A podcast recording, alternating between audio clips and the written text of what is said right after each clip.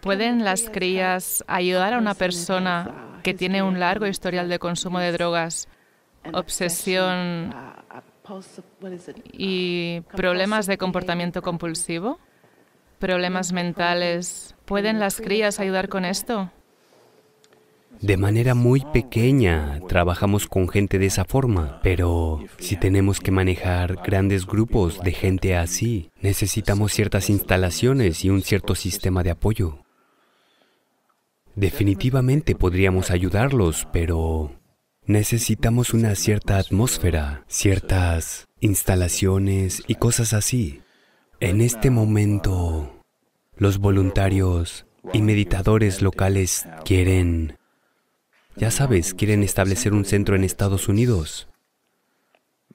Así que ahora compraron algo de tierra en Tennessee.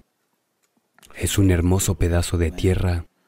Tenemos tres cascadas dentro del terreno y es muy bueno. Así que si el centro surge allí, en poco tiempo, entonces podríamos pensar en manejar tales situaciones, pero entonces necesitamos construir el lugar primero y luego entrenar a las personas. Es un proceso largo. Pero definitivamente podríamos ayudarlos si al menos están dispuestos a ser ayudados.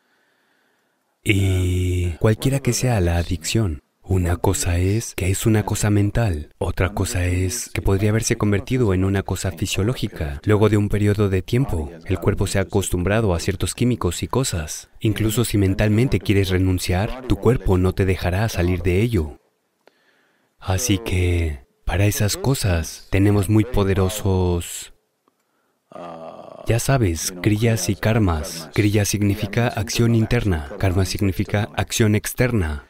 Puedes usar una combinación de esto, tanto crillas como karmas, para desintoxicar por completo el cuerpo, para que puedas retirar el impulso físico.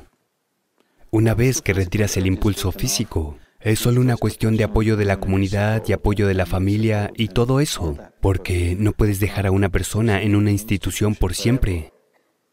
Así que, ¿qué tipo de apoyo hay de la comunidad y de la familia?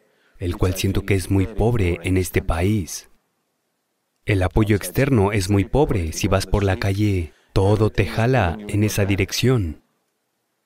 Para una persona que ya ha pasado por eso, si camina por la calle hay tantas cosas que lo arrastran en esa dirección, ¿no es así?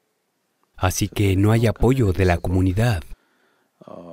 Hay un par de personas que vinieron desde aquí, se quedaron en la India durante periodos suficientemente largos y salieron completamente de eso. La cosa es que no quieren regresar aquí porque sienten que si regresan aquí volverán con sus viejos amigos y lo que sea e invariablemente se meterán en eso. Pero la vida no funciona así, a menos que estén completamente dispuestos a desarraigarse de aquí y hacer otra cosa, lo cual creo que vale la pena, pero no es posible para un gran número de personas, solo es posible para los individuos.